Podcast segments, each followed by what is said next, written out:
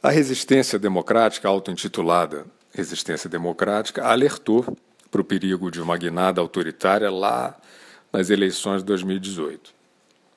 Aí ganhou o candidato que, segundo esses guardiões da democracia, representava um risco às liberdades institucionais.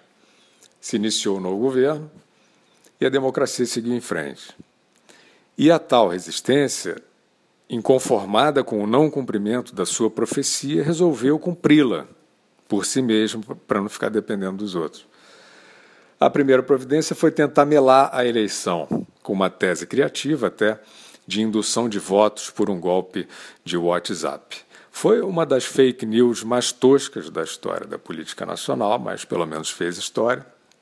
E ela viria a ser desmoralizada ao vivo numa CPI que, inclusive, foi montada para endossar a farsa, provando, de uma vez por todas, que a arte do embuste não é para amador.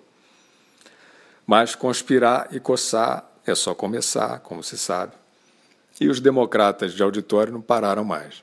Hoje a gente está vendo aí a conspiração já bem robusta no, no embalo da epidemia, e a gente nem lembra mais como foi duro o percurso dos, dos conspiradores até aqui.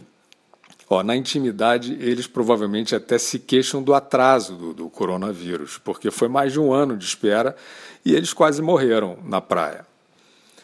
A primeira linha de ação desses grandes democráticas lá atrás foi tentar derrubar Sérgio Moro. Lembra disso? Pois é, de novo, faltou a compreensão de que sabotagem, assim como embuste, não é para amador. Moro foi demitido mais de uma dezena de vezes pelas manchetes aí da, da resistência cenográfica.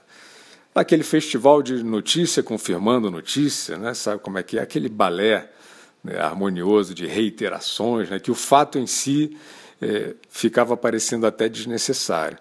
Mas o ano de 2019 terminou com Sérgio Moro no mesmo lugar em que ele começou, ministro da Justiça, mesmo tendo sido demitido uma dúzia de vezes o que comprova o viés autoritário de um governo incapaz de obedecer a uma conspiração honesta e democrática.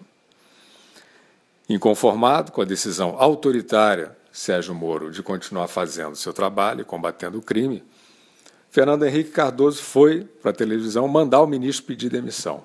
E nem assim ele pediu. Absurdo. Assim como Sérgio Moro, Paulo Guedes também atravessou, o ministro da Economia, Paulo Guedes também atravessou 2019 eh, na corda bamba, aí para quem lê as manchetes voadoras.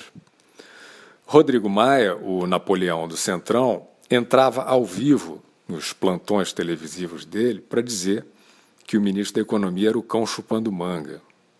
De novo, de forma autoritária, de forma despótica, Paulo Guedes desrespeitou a conspiração patriótica de Rodrigo Maia e liderou uma importante agenda de reformas, com destaque para a reforma da Previdência, coisa de fascista.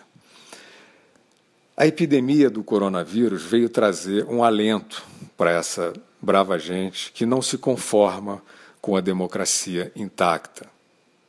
A ideia é manter o país parado pelo período mais longo possível para tentar fazer o governo cair de podre. Parece um bom plano, mas tem um detalhe que talvez possa estragar. Está todo mundo vendo.